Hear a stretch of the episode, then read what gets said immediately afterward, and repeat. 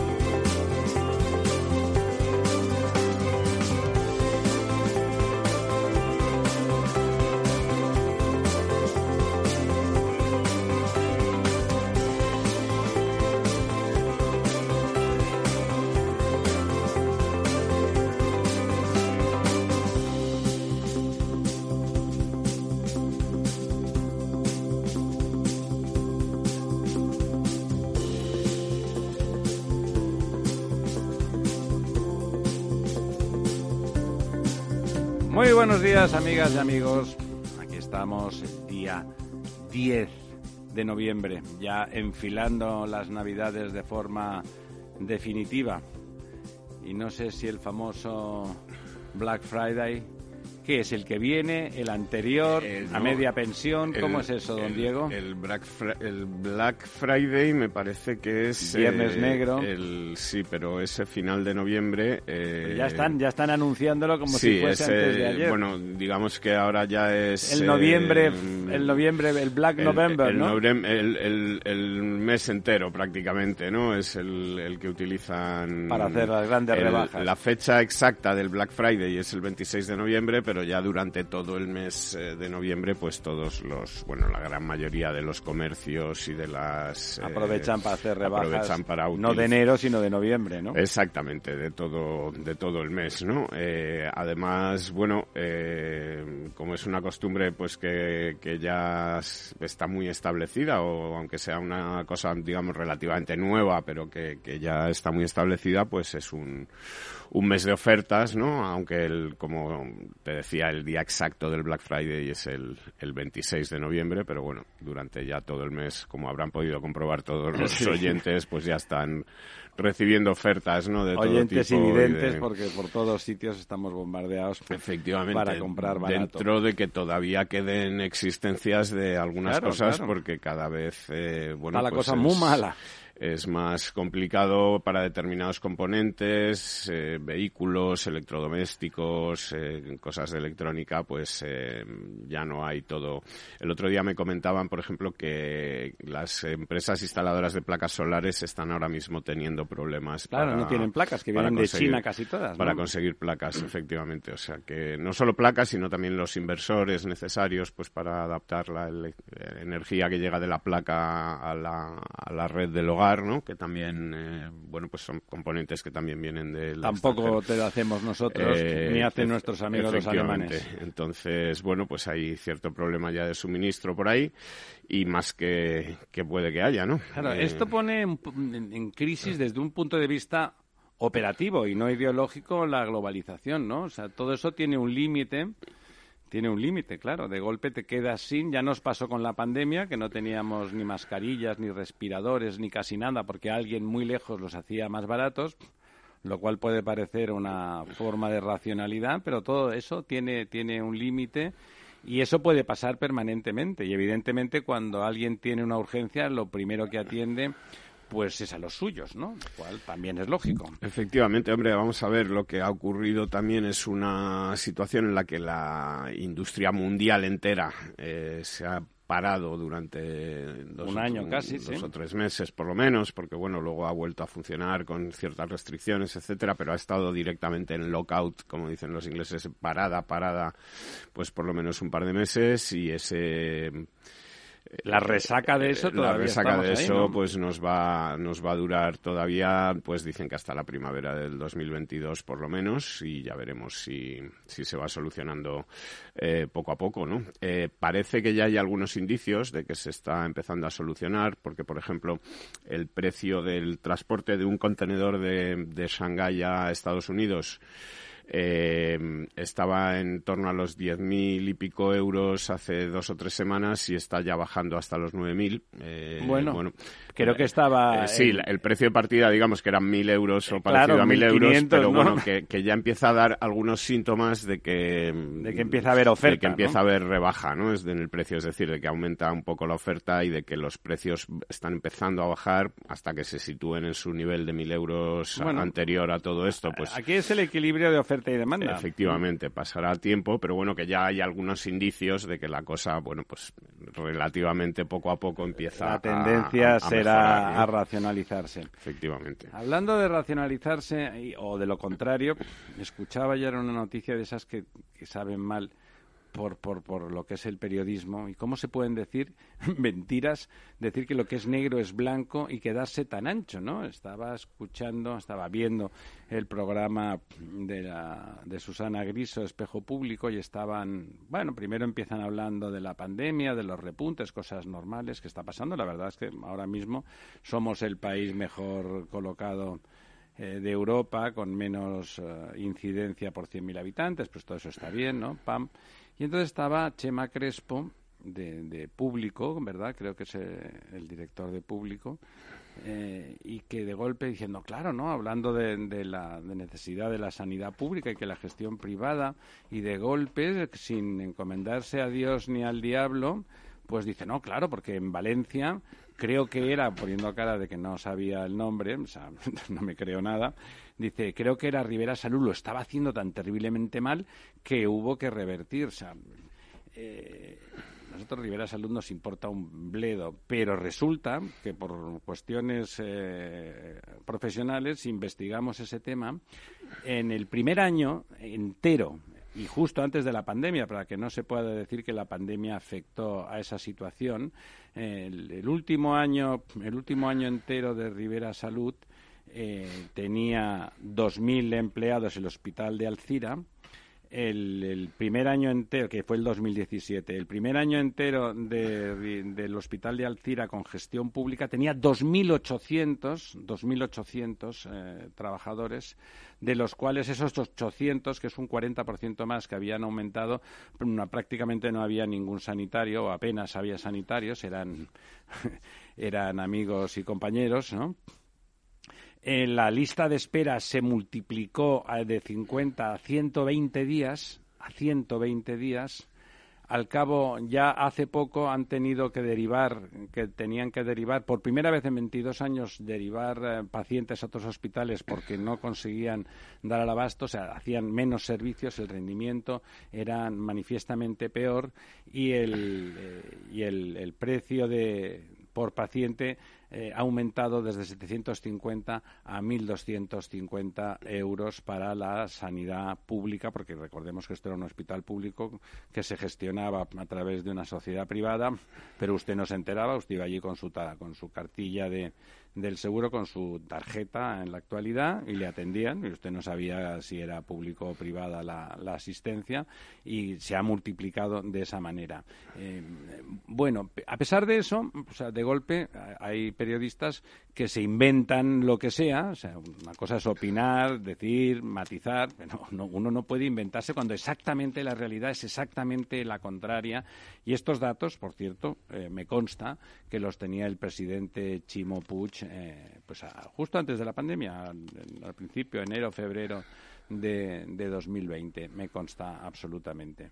Eh, más allá de la consideración, bueno, que los políticos defiendan su, su negociado y cuenten milongas, bueno, estamos acostumbrados. Hombre, que la prensa se atreva a decir y a descalificar y decir exactamente lo contrario de lo que ha pasado, empieza a ser un problema, ¿no? Porque teóricamente la prensa, con los matices que usted quiera de opinión y de ideología, tiene que decir la verdad, ¿no? Tiene que decir la verdad y los datos, pues son la verdad que objetiva, que no se puede cambiar y a partir de ahí uno puede opinar lo que quiera. Hombre, lo que no se puede es decir exactamente lo contrario.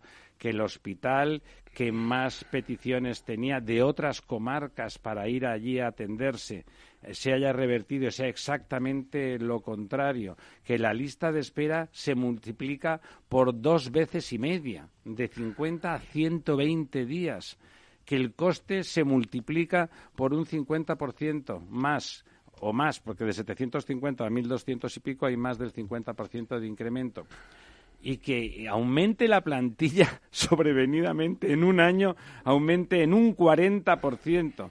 Eh, bueno, al final se sabe, ¿no?, que echaron a un señor del PSOE que había prometido por escrito a, militantes y a simpatizantes que no se preocuparan que ahora que iban a revertir iban a colocar a todo el mundo. Como le pillaron con el carrito de los helados, lo, hicieron demitir. Después eh, parece ser que, la cuestión eh, fue para adelante y realmente no se puede eh, negar que, ese crecimiento orgánico, y bueno, se puso todo el mundo enfermo, diga, no, es que fue la pandemia. No, no, no, no, no, no, no, no. Estamos hablando del año 2019, totalmente prepandemia. Simplemente me dio una cierta arcada comprobar cómo se puede mentir con tanto descaro bueno, y atentar contra los intereses legítimos de quien lo estaba, quien lo estaba haciendo bien. Muy buenas, don Lorenzo. Ha llegado don Lorenzo y está ahí con sus facturitas y haciendo él su negociado del kiosco. Ahora que acaba de te estoy oyendo, Te estoy oyendo sobre un tema que efectivamente hace unos años trabajamos bien y vimos cómo el hospital de Alcira era un ejemplo de, de, eficiencia, de eficiencia hasta unos niveles que realmente eran si me permites la expresión, insultantes con la gestión directa pública en muchísimos hospitales, al menos de la región, que es con lo que hicimos. Pero se decidió revertirlo. Pero bueno, a nivel. Porque eran feos, me imagino, los ejecutivos. decisión de carácter ideológico, pues aquello No sé si ideológico o más espurio, ¿eh? Porque colocar 800 ya no es ideología. Colocar 800 sobre 2000 en un año, oiga, eso no es ideología. Eso es cara dura. lo que no tenía era tan actualizados los datos que has que has comunicado ahora y me parece algo realmente asombroso, ¿no? Es, es realmente alucinante, ¿no? que hayan contratado a más gente, que se hayan incrementado las listas no, de No, no más gente, hay que decir, no, 40% más de gente, ¿no? Y no, no, y además que se han duplicado, es decir, un incremento del 100% de las listas de espera, del tiempo, perdón, ciento y pico, de listas de espera. De, de, 50 a 120 días. o sea, más todavía, ¿no? Con lo cual es, es algo realmente, bueno, eh, yo confío en que los ciudadanos, pues los que lo están Pero fíjese pues, usted, o sea, se dice lo contrario exactamente y ahí queda en la onda, en un programa de gran audiencia. Pero claro, la señora Griso no tiene la culpa. Ella invita a, una persona que en principio tenía mi consideración, debo de decirlo. O sea, Chema Crespo es una persona inteligente y que me consta que sabe de las cosas en general. Por lo tanto, ahí, eh, como ahora la batalla con la sanidad pública la está dando Podemos y el PSOE no sabe qué hacer porque sabe que si, que si quita, tira atrás los, los, los convenios y los acuerdos, bueno, que aumentan los costes descomunalmente. Es verdad que lo promovió la señora Montón, que en paz descanse políticamente, eh, y a continuación tuvo que salir, pero la señora Montón era del PSOE, ¿eh? hay que mm. recordarlo. En esa época en que llevarse muy bien con, con los amigos del señor Iglesias era molón, ¿eh? era estupendo molaba, como decía, decía el propio señor Iglesias, y entonces pues había que hacer todo tipo de barbaridades. Y claro, un rendimientito pues se le sacaba al asunto. Entonces luego dicen, no, ¿se puede hacer negocio con la sanidad? Pregúntenle, pregúntenle a los que, los que hayan revertido eh, la sanidad pública y hayan colocado a 800 personas de gañote. Pregunten ustedes, porque eso sí que es hacer negocio y ni del más oscuro y opaco con la sanidad y con la salud de las personas. ¿Qué ha pasado a costarles a los valencianos? No a los rusos, ni a, ni a los chinos, ni a, ni a los bancos, no, no, a los valencianos y al resto de los españoles, por ende, o sea, 500 euros más por paciente atendido. Me parece, eh, bueno, y que, y que se venda la moto exactamente al revés. no solamente el coste, sino la atención a los pacientes, a la atención. Bueno, como ha bajado la calidad, etcétera. El otro día, hablando de temas de estos de sanidad, además me sorprende porque es verdad lo que tú decías, que el ciudadano no sabía ni quién lo gestionaba.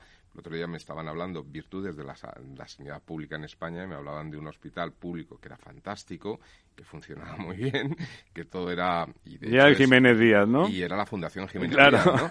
Y además está considerado como el mejor hospital de España y tal. bueno, sí, de los mejores está bien, ¿no? Y la gente, bueno, pues había acudido efectivamente por la seguridad social porque le, Claro, no, es que es un hospital de la seguridad social. De, zona, etcétera. Lo gestiona una empresa que se dedica a gestionar muchos hospitales y que lo hace muy bien. O sea, si es que no... en hospitales privados, puramente privados, y, hospitales concertados y hospitales que se, camuflan, por decirlo de alguna forma, pero vamos, que el ciudadano normal considera que son de la seguridad social. No, son de la seguridad social. No, no, son, de la seguridad social. prestan el servicio. Sí, sí, el problema es que nadie está eliminando, ahí la mentira, se está eliminando la sanidad pública. No, lo que se está haciendo es potenciarla mejorarla, hacerla más competitiva y hacerla viable, porque nuestra sanidad pública, que es formidable, hay que decirlo, es formidable y tiene una calidad comparable con las mejores del mundo, cuesta muchísimo dinero y para mantener esa calidad hay que aumentar la eficiencia. No es otra.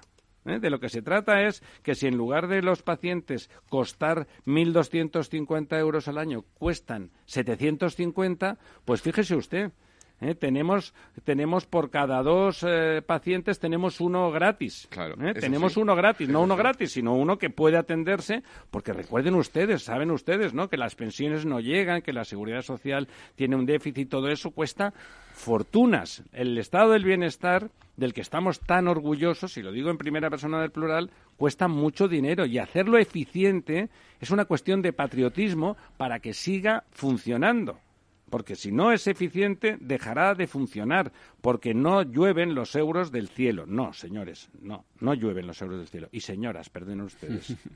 Sí, no, y bueno, y luego respecto a lo que decías de la prensa, en fin, yo creo que va siendo ya cada vez más habitual.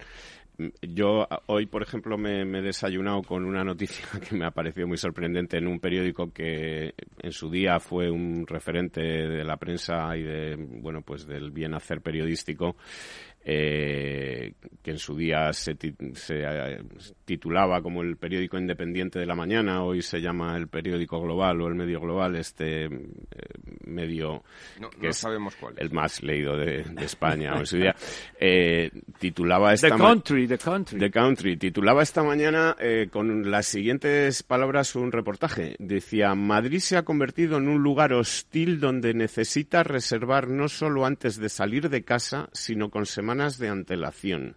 Es imposible salir e improvisar en esta ciudad. Tremendo. Eh, se trata de atacar Madrid por lo civil o por lo criminal, ¿no? sí, para salir. necesita reservar no solo antes de salir de casa, sino con semanas de antelación, ¿no? Y pues oiga, yo, como fuera todos los días. Explica, sí, ¿verdad? Bueno, pues explica... si fuera, explicaría el milagro de Madrid, ¿no? Quiero decir, eso implicaría un auge económico brutal, ¿no? sí, sí. bueno, que me temo que es que es eso, ¿no? Eh, en fin, eh, dice ya incluso cosas dentro del texto como hasta los locales más recónditos y escondidos en los lugares más remotos suelen estar desde hace meses hasta la bandera. Por favor, es cómico, ¿no? Es cómico. eso es por el sitio ese de Fabadas que hay en, en, Vallecas que dicen que es uno de los mejores. debe, ser, ¿no? Es una cosa, pues, eh, como te decía, ¿no? Que lo de la prensa ya diciendo Auténticas barbaridades. Cualquier cosa con tal de encajar a martillazos una idea o una. Bueno, no, en este caso derrotar a, una, comunidad, ¿no? Sí, pues eh, como comentabas tú, el tema de la sanidad privada o de las municipalizaciones. Eh, mira, se ha, se, ha, se ha publicado hace poco la noticia de, de lo que ha ocurrido en el ayuntamiento de Colbató, en, en el Bajo Llobregat, en Barcelona, donde el, el Tribunal Supremo pues ha confirmado lo que ya había dicho el Tribunal Superior de Justicia de Cataluña en septiembre de 2020 y es que bueno pues la fórmula que utilizó este ayuntamiento para cambiar el modelo de, gestión del agua ¿no? de una gestión público privada en la que una empresa privada pues eh, gestionaba el servicio público el servicio público eh, con un contrato con una concesión pues el ayuntamiento digamos que cambió este modelo para montar una empresa pública y el Supremo, tanto el Supremo como el Tribunal Superior de Justicia de Cataluña, pues han considerado probado que el Pleno del Ayuntamiento pues adjudicó el servicio a una compañía de titularidad municipal sin concurso ni medios propios, es decir, una compañía ficticia, sobrevenida, sí. eh, eh, hecho que limitó la libre competencia y entonces obligan pues a revertir esta esta, este cambio de modelo y volver al, al modelo anterior. Claro, al- porque lo que hacen ahí hay una cosa ¿no? que se llama... Bueno, co- este, este es el mismo modelo del Ayuntamiento de Valladolid, ¿no? Que monta una empresa de agua eh, en la que subcontrata todas las actividades de la empresa, ¿no? Es decir, es una empresa, mm, por decirlo de alguna manera, m- medio fantasma, ¿no? En el sentido de que, bueno, pues ni el- la lectura de los contadores, ni la atención al cliente, ni la gestión de la, de la red, ni nada de eso lo hace la empresa, sino que la subcontrata a otras empresas sin concurso y sin Sí, bueno, es lo Sí, mismo pues, en, en Cataluña, es peor, porque creo que se llama CONJAC o hay una confederación que algún ayuntamiento, casi ninguno, tiene medios posibles y entonces intentan reforzar contratándole de forma directa, porque si van a concurso pierden, claro, porque si de golpe abren el concurso en que pueden entrar esas empresas municipales de otros municipios, pero que son de la red pública, esa especie de red por lo público que tienen ahí montada y compiten, resulta que pierden. Y entonces, pues lo tienen que hacer por adjudicación directa, ¿no? Porque dicen, oh, es que a nosotros no nos salen los números. Claro, claro, es que usted no sabe, no tiene, no tiene dimensión, no tiene tecnología ya amortizada que pueda meter usted ahí casi sin coste. Claro, y, hace peor. Ahí en, en Collbató, precisamente, ha, ha habido una fuga que como la tenía que venir a arreglar desde no sé dónde, ha durado la intemerata. Te habían puesto, había una foto por ahí que era un cono, señalizaban la fuga, estaba saliendo agua desde el suelo como una, está. una surgencia y estaba ahí el, el cono muy mono ahí, ahí puesto. Bueno, estamos en este país donde lo que se trata no es de que los ciudadanos eh, vivan mejor, que, que la administración pública pueda hacer más cosas por el mismo o por menos dinero, eh, sino, sino lo contrario, ¿no? Se trata de, de poner, eh, nada, es lo de la señora Montero, ¿no? Que pone cara de enfadada, si le preguntas una cosa que no te gusta, te llama cualquier cosa y sigue para adelante y dicen que no, ¿eh? que, no, oiga, pero esto está mejor, es más barato, es, es mejor servicio. Aprietan los dientes, dicen que no, ponen cara de que está habiendo una invasión por tierra, mar y aire de algún enemigo extranjero y aquí paz y después gloria, ¿no?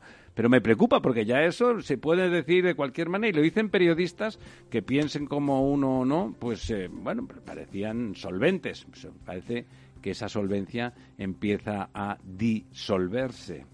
Eh, me está poniendo el compañero Félix desde la cabina la musiquita, que quiere decir que nos vamos con la publicidad, que es una cosa muy saludable y también de colaboración público-privada.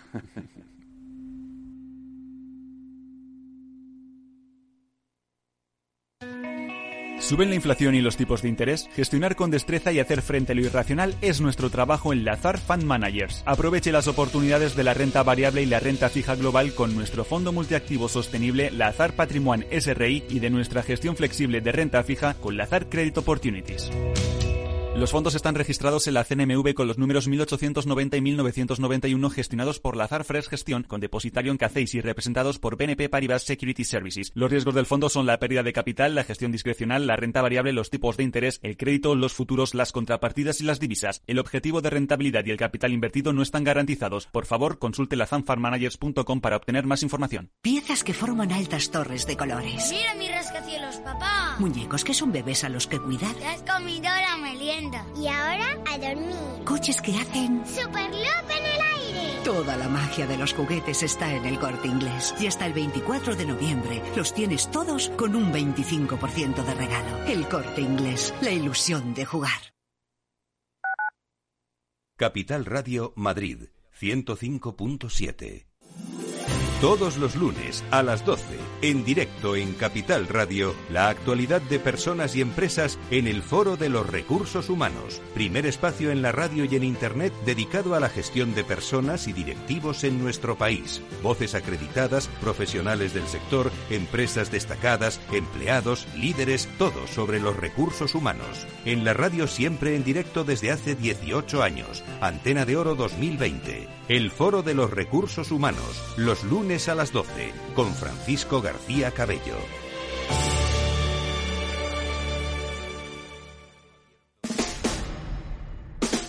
Escucha cada día entre las 8 y las 8 y media de la noche el balance de los deportes con Paco Lloret, la emoción del fútbol y la pasión del deporte en el balance.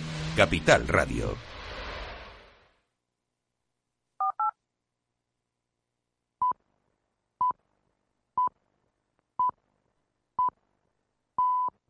El Estado Ciudad, Capital Radio.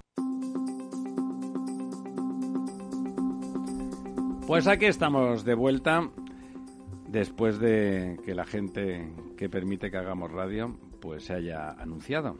Qué canallada, ¿eh? Don Lorenzo, qué canallada. Bueno, eh, tenemos más, ¿no? Creo que hay gente que después de seis años de fastidiar a la ciudad de Barcelona, de conseguir que no haya vivienda social, de promover medidas que ha paralizado prácticamente el mercado inmobiliario en la ciudad condal, eh, en algún aspecto recuperan proyectos, alguno en el que está usted Sí, implicado. La verdad es que la verdad es que en ese sentido hay que hay que hay que felicitar a la señora Colau que después de seis años donde solamente pudo hacer 30 viviendas sociales, pues un proyecto en el que yo colaboré profesionalmente en su momento eh, en toda la estructuración del proyecto, que era un proyecto de la Administración Trías, donde había un, modelo de colaboración público-privada. Bueno, bueno, bueno, bueno, bueno, en el bueno, que no. se iban a hacer Ahí se le ve a usted el plumero, que es Se secuestrador hacer de niños viviendas, y pues- asesino de viejas. Pues esto cuando llegó la señora Colau al ayuntamiento lo desechó, lo, lo- lo- no solo lo criticó, sino que lo eliminó, lo fulminó. Y ahora parece ser que lo recupera, lo saca de- de- del armario, le quita el polvo, porque se ve que si no, no va a poder si no hay colaboración público-privada, resulta que no hay vivienda. Por lo ¿verdad? tanto, hombre, pues bueno, eh, que una persona cambie de opinión. Si es Seis para bien, años le ha costado, ¿eh? Efectivamente, pero bueno. eh, ¿Sabe qué pasa, Nunca es tarde si la dicha es buena. era el dicho, había, ¿no? había miles de personas que ya lo sabían y que eran profesionales y que Bueno, al día sí. siguiente lo hubieran Sí, podido sí. poner en práctica. Así ¿no? es. Y bueno, de hecho, el ayuntamiento pues pues ha empezado también a montar modelos de colaboración público-privada. El ayuntamiento de Barcelona, que hicieron los tranvías, etcétera. Con lo cual parece que va, en- la, la ha costado, pero va entendiendo. Ahora a ver si puede entender Bueno, también que la- igual tenía miedo de quedarse que sin ley- empleo. que la ley de vivienda que, que han manejado y las prohibiciones que están haciendo están cargándose el sector y van a hundir en una crisis muy profunda Barcelona. Bueno, ya- Esperemos ya está paralizado que el no sector, tarde, ¿no? ya está paralizado. Bueno, ha estado con las licencias previas a la entrada en vigor, ¿no? Pero bueno, esperemos que no sean seis años lo que tarde y que No, esperemos y que dentro de dos que la ya, echen, ¿no? Claro, eh, tenga un poquito más de agilidad en, en- en darse cuenta de No, la el que tiene que tener cosas. agilidad, don Lorenzo, es el votante. ¿eh? Bueno, mm, efectivamente.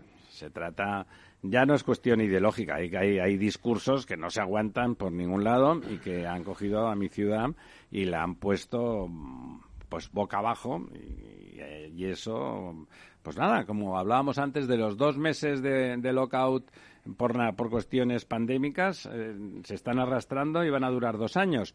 Pues eh, lo mismo, porque el, el parón en, en Barcelona, aunque se estaban salvando las licencias ya concedidas, Toda- no es que solo se han, se han iniciado obras de las que estaban ya concedidas. Es que no se ha presentado ningún proyecto nuevo. Es que no puedes. Si es que además, incluso en la ley estatal donde se anunciaba que eh, las administraciones tenían que compensar lo que se llama el bono compensatorio a los promotores. Ella lo nega, ¿eh? niega, y dice ella que dice no. que ya no va a hacerlo eso, con lo cual dices, bueno, esto ¿Pero es- qué pasa? ¿No está en España? ¿No cumple la ley? ¿Cómo es eso? Mm, No lo sé, eh, algo tiene que pasar, a lo mejor eh, en el- Bueno, como de- estos señores de Coibató, ¿no? Que como se hacían un concurso no ganaban sus amigos, pues no hacían concurso. y Santas Pascuas, ¿no? Desde luego yo creo que hemos pasado del España es diferente, ese clásico que había, yo creo que al menos Cataluña es diferente. Sí, sí. Y España es peor, simplemente, ¿no? En lugar de diferente, habrá que decir que España es peor.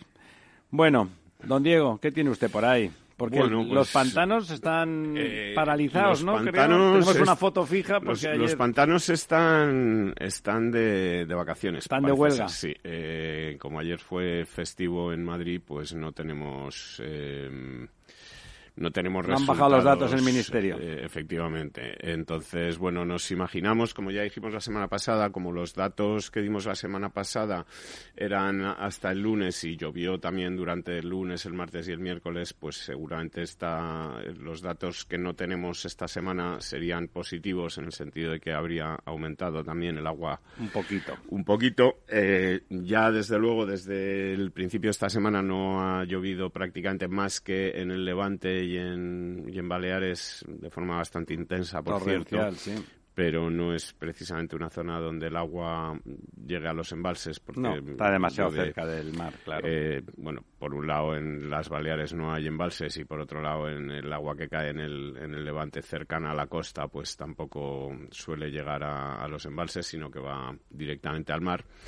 Eh, y que la situación, pues como sabemos, a pesar de, de este agua o de esta buena noticia, que nos falte el dato de la de la última semana. Mira, precisamente acaban ahora mismo, me están intentando dejar mal desde... ¿Algún funcionario, funcionario que nos le está ha oído escuchando usted? acaba de, cargar los, de, cargar los datos, ¿no? Y efectivamente, pues mira, como te decía... Eh, Eso es un visionario. sí que ha aumentado en un 0,55% el agua embalsada respecto a la semana anterior, es decir, eh, a lunes día 9 tenemos 308 hectómetros cúbicos más eh, que, la, que la semana anterior. nos da una piedra. Nos situamos ya otra vez casi pegados a los niveles de 2019, eh, que, que, estamos un poquito por debajo. Son dos semanas consecutivas de aumento, eh, lo cual, pues, oye, hacía mucho tiempo que no... Aunque sea poquito, Que no lo veíamos, aunque hacía muy poquito. Eh, por cuencas seguimos teniendo pues una situación bastante complicada en el Guadalquivir, que aunque aumenta un poquito, un 0,21, pues sigue en el 26% de agua embalsada. Situación complicada también en el Guadiana, que aumenta también un poquito, un 0,12 y se sitúa en el 30%, vuelve a estar por encima del 30% y eh, bastante más agua ha recogido, por ejemplo, el Tajo, que ha aumentado en 197 hectómetros cúbicos, con un 1,7. Se lleva la mitad, más de la mitad del, del incremento. 1,78%, se lleva la, más de la mitad del incremento total, efectivamente. Eh, que eh, está ahora mismo en el 44,55% y aumentan también el resto de grandes cuencas, Ebro un 0,38, Duero un 0,33 eh, Miñosil un 0,69 y esta vez baja la cuenca del Júcar, que sigue siendo la que mejor está de todas estas grandes cuencas, pero baja un 0,11, pierde 3 hectómetros cúbicos, pero se sitúa, es la única de todas estas grandes cuencas que hemos citado, de Tajo, Guadiana, Guadalquivir, Ebro, Duero, Miñosil y Júcar, eh, que son las cuencas que tienen más de 2.000 hectómetros cúbicos de capacidad, pues es la única que tiene el 50, más del 50%, con el 51,19% la cuenca. O sea, el Ebro desembalsa mucho, porque no hace tanto estaba en el 70 Efectivamente, y está por debajo del 50. El Ebro ahora mismo pues está en el 49%, en el 49,02. ¿Recuerda usted que hace, no sé, un mes o un mes y algo estaba en el 70%? Ha desembalsado, supongo que habrá turbinado también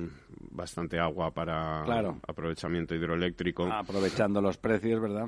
Aprovechando los precios, igual que ha ocurrido seguramente en la cuenca del Duero, que está en el 40% y estaba pues en niveles bastante mejores, y también la cuenca de Miñosil con el 41% y que estaba en niveles... Sin duda turbinado. Bastante, bastante altos, ¿no? Y bueno, pues eh, un poco la situación, como te decía, eh, es buena porque llevamos dos semanas mejorando, pero tampoco parece que la previsión sea que vaya a seguir así la cosa, porque de momento para los próximos cuatro, cinco, seis días en los que, digamos, las previsiones son más o menos fiables, no como estas que hace la ONU sobre lo que ocurrirá en 2050, pues eh, va, va a hacer buen tiempo. Es decir, va a hacer eso a lo que llamamos buen tiempo, que, viene que no llueve, a que no, llueva, efectivamente, ¿no?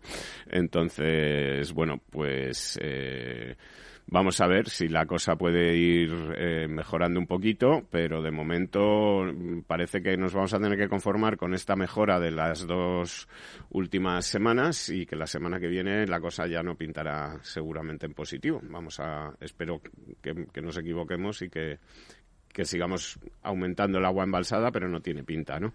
Y bueno, por eh, informar a don Lorenzo, el pantano de San Juan gana un hectómetro cúbico esta semana y se sitúa en 91 del total de 138 que tiene de capacidad, pues en una situación inmejorable para estas fechas. Envidiable. Envidiable, efectivamente. Sí, hay otro de esos temas que está medio escondido, pero que es muy importante, que es la necesidad de cobrar por, por, las autovías de forma directa o indirecta, la famosa viñeta, o, peajes a la sombra, o peajes a, la luz, eh, que han tenido que improvisar desde el gobierno, porque claro, el gobierno arrancó haciendo alaracas de que estaba quitando los peajes, todo el mundo se puso muy contento. de hecho, quitó algunos. De hecho, sí, quitó, quitó alguno que, que estaba que en ese momento eh, se acababa y en lugar de prolongarlo para, para que hicieran el mantenimiento y la gestión pues a una empresa privada pues lo recuperaron, fue gratis. Bueno, pues evidentemente el consumidor de que le pongan una autopista, las autopistas de, del Levante, la que iba...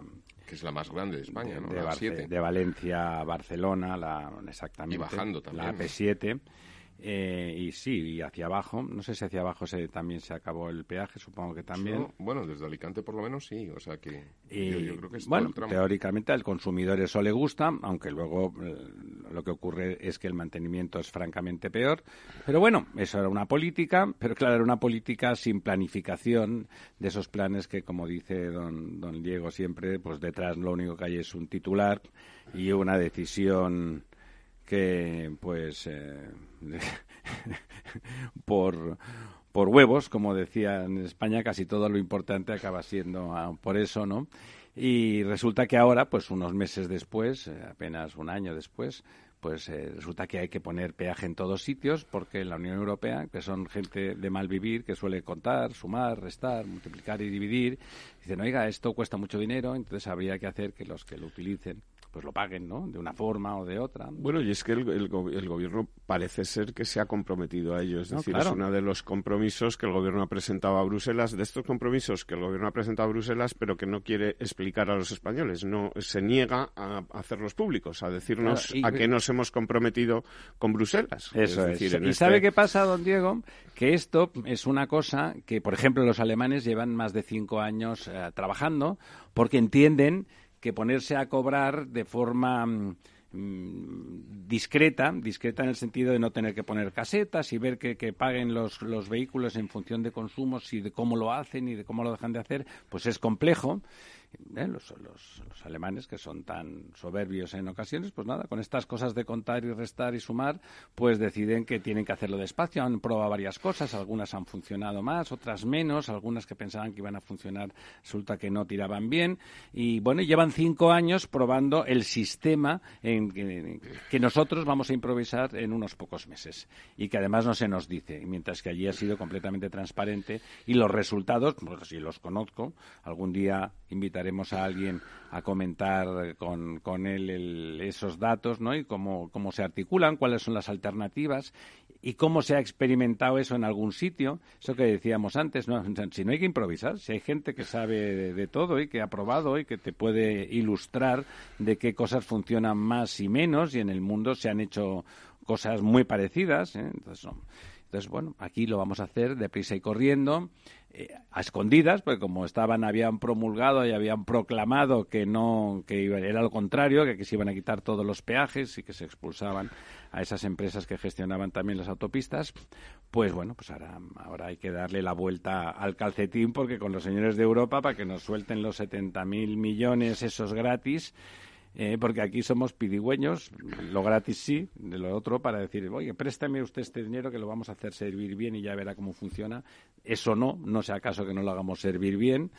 Y bueno, de eso en algún momento tendremos que hablar porque es de esas medidas escondidas que se pactan con Bruselas, que son razonables y que vamos a tener que improvisar, insisto, porque hace muy poco decíamos que íbamos a hacer exactamente lo contrario. Sí, lo que están adelantando ahora mismo algunos medios, según y citan fuentes del, Ministerio de Transportes. Fuentes bien informadas, que se decía eh, Efectivamente, de este Ministerio de Transportes que, que dirigía el señor Ábalos y que ahora pasaba a mejores manos, eh, pues lo que están hablando es de que se va a implantar primero un sistema de viñeta, es decir, un pago fijo, mm, digamos, a todo el mundo, que podrá tener distintos precios la viñeta en función de que sea un camión, una furgoneta, un coche o una motocicleta, pero que usted pagará, digamos, un fijo anual independientemente de cuántos kilómetros eh, circule o utilice y que luego ese, ese sistema de viñeta dará paso a un sistema más complejo, como dice usted, que tendrá mm, bueno que, implantarse eh, en el que se vaya a poder cobrar por kilómetro realizado también en función de si el coche es más o menos contaminante, etcétera eh, que requiere un sistema de pórticos o un sistema de, de lectura de matrículas, de lectura de matrículas que identifique por dónde está usted pasando para poder luego eh, pues eh, cobrarle esos oportunamente. Kilómetros, esos kilómetros. Son sistemas que como usted decía eh, como decía Ramiro en Alemania pues llevan tiempo. En Portugal es un sistema que se ha implantado y que ha tenido muchas dificultades y que sigue teniendo muchas dificultades técnicas etcétera pues de hombre es un sistema complejo donde hay que poner muchos pórticos. Las carreteras de Portugal son mucho menos eh, en distancias, en kilómetros, es decir, hay muchas menos autovías. España tiene una red importante de autovías y de carreteras, luego el esfuerzo, digamos, es muy grande. Inversor para luego poder eh, cobrar eso es eh, muy claro, notable. Piensen ustedes que cada vez que uno entra también tienen que contar cada vez que uno sale de esa autovía. hay que poner pórticos a la entrada y a la salida, ¿no? hay que poner pórticos cada, cada tramo, ¿no? Es decir, cada en, muchos tramos, en cada, como dices tú, entradas y salidas de cada autovía. Luego hay que tener detrás un sistema eh, informático que Muy gestione. Claro. Y luego hay que tener un sistema de cobros y un sistema de, de, de exigir al que no pague que lo pague. Eh, en fin, no es no es sencillo. Bueno, a medio plazo hay otros sistemas alternativos que sería más fácil, ¿no? Es decir, ahora mismo todos los vehículos nuevos o de a unos años esta parte, todos van GPSados, quiere decir, mm. todos tienen, se les puede... Es una pérdida de derechos importante, pero ¿eh? al final es una manera en la que pueden ver todos los kilómetros que uno hace, por eh, dónde va, Yo creo que eso choca con la ley de protección de datos, que, a mí me puedan controlar el GPS de mi coche. ¿Dónde está usted en todo momento, no? Pero bueno, Quiero decir que en todo caso el, sistema requiere un esfuerzo y una, un pensamiento que yo creo que no se ha hecho.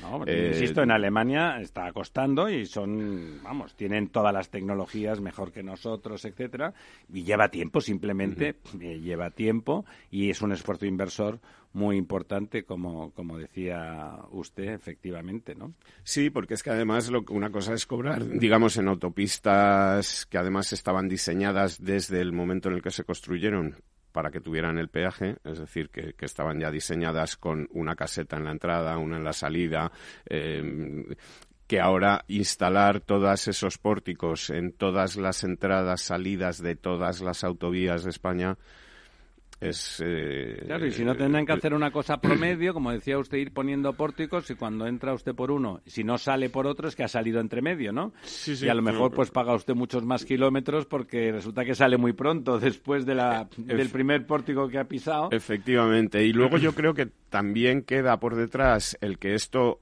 habrá que hacer una ley y habrá que aprobarlo y, y, que yo creo que hay todavía una discusión importante entre los miembros del gobierno y sus socios sobre a quién se le va a cobrar, cómo se va a cobrar, si se va a cobrar en función del que el vehículo sea más contaminante o no, si se va a cobrar más o menos a los eh, vehículos de empresa que a los particulares, etcétera. O sea que hay todavía eh, un, un problema de que no saben lo que quieren hacer, ¿no?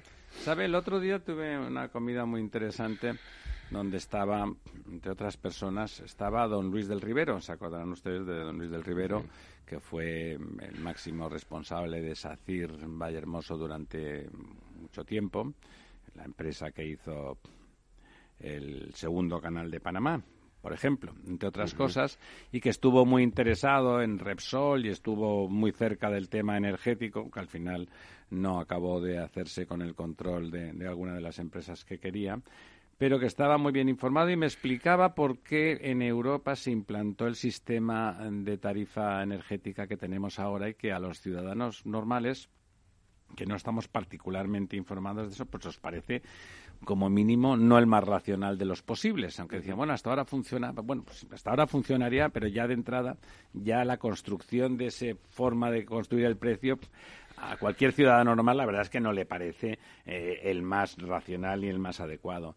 Y resulta que cuando la señora Merkel, eh, creo que fue ella, creo que fue ya ella, eh, cambió y empezó a prohibir el, uso de carbón, aunque ahora han vuelto a, él, pero de golpe decidieron que el carbón, que en Alemania se consumía muchísimo, muchísimo, pues claro, el carbón era barato y todas las demás fuentes de energía eran mucho más caras. Y entonces, cuando a sus dos campeones o tres nacionales les dijo que se tenía que acabar de un día para otro eh, el quemar carbón y había que consumir con, con otro tipo de energías y que ellos tenían instalaciones muy abundantes que se dedicaban a eso y que suponía un quebranto económico muy significativo, les construyó esa tarifa que universalizó en toda la Unión Europea para que eh, pudieran compensar. Como se pagaba el marginal más alto, de alguna forma, pues eso les permitía unos beneficios extras que compensaban el quebranto que tenían con el tema del carbón. O sea que, mm, eh, como en otros casos, eh, igual que pagamos entre todos la reunificación alemana, bueno, podemos decir, eh, fue una cosa que estaba bien. Eh, lo de la tarifa, esta del carbón, pues a lo mejor estaba bien en un principio, pero como vemos, las cosas que no obedecen a una racionalidad económica y técnica real, sino a una racionalidad política, de golpe se puede convertir eh, en un monstruo económico y técnico. Tiene usted seis minutos más para comentarnos alguna de las lindezas de la semana.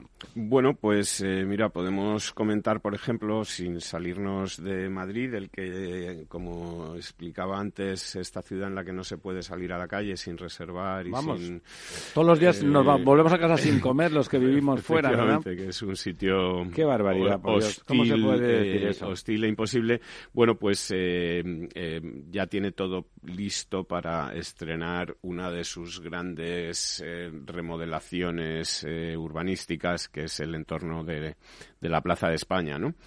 eh, en el que se ha construido un túnel de 1.150 metros que va a unir la calle Mayor con Ferraz por debajo como bien indica la palabra túnel, es decir, que, que va a Lo ser, que está siendo un que- túnel. que va a ser eh, soterrado el tráfico eh, que pasaba por delante de uno de los lados de la Plaza de España y esto va a permitir unir eh, la- toda esta zona peatonal de la, de la Plaza de España con el Parque del Oeste por un lado y con todo lo que son los jardines de Sabatini y el Se entorno va a convertir del- en un área, mm, en un entorno muy eh, vivible, Eso ¿no? es, eh, desde además de entorno desde el que se podrá llegar incluso pues hasta hasta otros parques, eh, bueno a, a través de carriles bici, etcétera. Eh, con lo cual, bueno, eh, es una gran obra y además una obra que ha tenido que hacerse eh, con una cosa a la que los medios eh, llaman el método belga, eh, que usted como ingeniero tal vez conoce y que básicamente consiste en hacer un túnel pues con pico y pala, ¿no? Es decir, no se han podido utilizar sí, el- el estilo minero. ma- maquinarias tuneladoras ni, ni este tipo de cosas por, por distintos problemas, bueno, pues de viviendas alrededor, etcétera, y de restos arqueológicos que han ido retrasando toda esta mm, toda esta remodelación de la Plaza de España, que como te decía, pues en pocos en un par de semanas van a poder ya disfrutar eh, todos los madrileños, ¿no? Con un nuevo área peatonal, pues de 70.000 metros cuadrados y este Usted, traslado. don Lorenzo, que es arquitectín co- que, y además es gato, ¿cómo, qué, qué, qué significación le ve a esa remodelación? Desde el Hombre, punto de mí- vista sí, urbanístico. a mí desde el punto de vista urbanístico me parece que es una remodelación muy interesante, ¿no? Es decir, yo creo que ¿Le efectivamente... parece que aclarará? La Plaza España era un punto Bueno, relativamente lo que ocurre es que conflictivo de tráfico. el- la Plaza España era un punto relativamente conflictivo hasta que aparece lo del Madrid Central y ahora el Madrid este 360, es decir, cuando ya no se permite el tránsito de, de, de comunicación este-oeste, norte-sur. Claro, no llega la- tanto por Gran claro, Vía, claro. entonces digamos que ya el tráfico disminuyó notablemente, ¿no?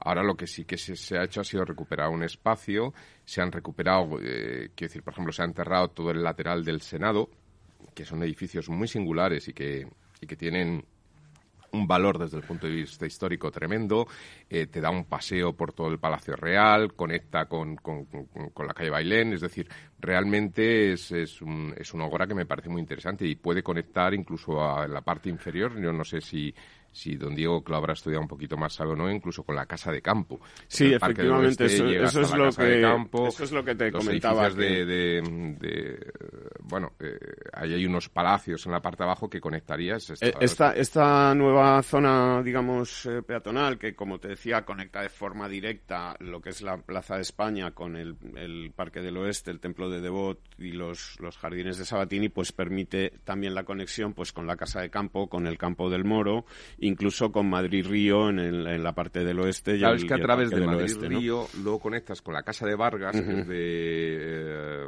Juan Bautista de Toledo, que eso ya te mete, es una zona además poco conocida, pero muy interesante, que te mete ya en todo lo que es la casa de campo. Realmente, eh, una persona andando eh, por un parque podría ir desde prácticamente Pozuelo, hasta cogiendo Madrid Río, pues hasta. O sea, es un gran corredor verde, podemos llamarle, dentro del propio Madrid. Yo creo que, bueno, es un corredor verde que porque es la suma de muchos Podemos llegar desde Pozuelo hasta, hasta Plaza España. Si, realmente esa conexión es natural, eh, digamos que la casa de campo por el otro lado por, toca, es limítrofe con Pozuelo, húmeda, sí, sí, para, ¿no? para pues podría, y, claro, una vez que ya coges ¿Cuántos el kilómetros significaría esa caminata? Desde el límite más exterior de, pues, de, la casa de campo no hasta lo Plaza sé, de pero atravesar en diagonal, que sería ese trayecto de la casa de campo, sí que pueden ser fácilmente 7, 8 kilómetros, y luego ya todo el corredor verde del, del Madrid-Río hasta, hasta prácticamente la zona de Arroyo Broñigal, pues que podrían ser otros 15 kilómetros, ¿no? Entonces estaremos hablando de veintitantos kilómetros.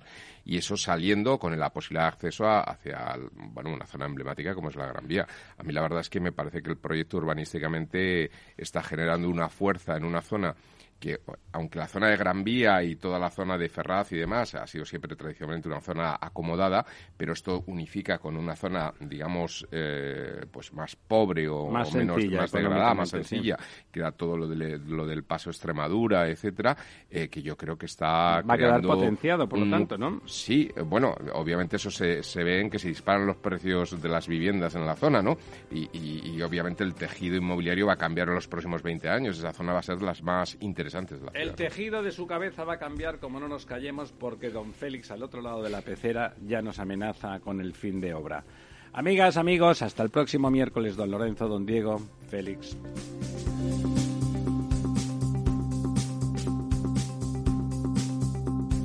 El Estado Ciudad, con Ramiro Aurín y Diego Jalón en Capital Radio.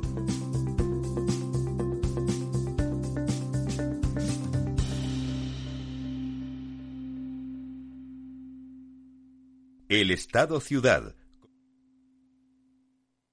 Programa patrocinado por Suez Advanced Solutions, líder en soluciones integrales en gestión del agua y la energía.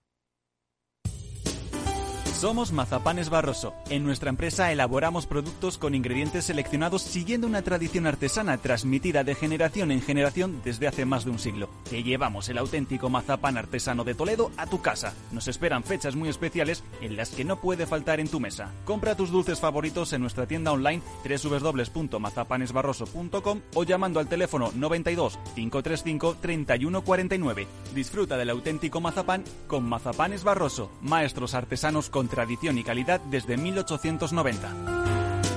En abril, aguas Novi. El cambio climático lo ha cambiado todo y los riesgos son más imprevistos, como las sequías o el pedrisco. Por eso necesitas un seguro que garantice tu tranquilidad. Y ahora es el momento de contratar tu seguro de herbáceos. Contrátalo ya y llévate una bonificación del 5%. Agroseguro. Trabaja sobre seguro. Con Blue Ayude Sanitas estás aún del seguro de salud más innovador. Aún de que un equipo médico te acompañe donde vayas. Y ahora aún de monitorizar tu salud desde tu propio dispositivo. Entra en blueayu.es o llama al 900 200 300 y disfruta de todas las ventajas de Blue Ayu. Un paso más en medicina digital. Sanitas. Capital Radio Madrid 105.7. Si te gusta la cocina gallega de siempre, en el Mesón Gallego 1 y el Mesón Gallego 2 encontrarás los mejores pescados y mariscos de las costas junto a recetas de la Galicia interior, además de las carnes de Sanabria y los mejores embutidos de Zamora y nuestra terraza. Te esperamos en la calle Muller 35, teléfono 91 579 3623 y en la Plaza de la Remonta 13, teléfono 91 579 0769. Una recomendación del programa gastronómico Mesa y Descanso. Gráficas Naciones. Más de 50 años de experiencia en el sector de las artes gráficas. Apostamos por la última tecnología tanto en impresión offset como en digital y gran formato. Realizamos todo tipo de impresión. Tarjetas de visita, folletos, libros, vinilos, decoración y montaje de stands. Más información en el 91 629 2145 o en gráficasnaciones.es. Disfruta de la mejor cocina gallega en Montes de Galicia. Todo un clásico moderno en el barrio de Salamanca. Disfruta de la variada dieta atlántica, de las mejores carnes y pescados tratados con respeto y transparencia y regados con una de las mejores bodegas de la zona. En grupo, en familia o en pareja, Montes de Galicia te ofrece el espacio perfecto en cada ocasión. Inversión inmobiliaria acompaña al mercado inmobiliario en este nuevo ciclo. Todos los jueves de 10.30 a 13 horas, el inversor encontrará las claves para realizar su mejor inversión. La mañana de los jueves en Capital Radio tomamos el pulso al sector inmobiliario. Noticias, análisis de mercado y debates donde los protagonistas del sector podrán contar en primera persona los retos a los que se enfrenta el ladrillo. Inversión inmobiliaria pone la voz al sector inmobiliario. Aquí, en Capital Radio.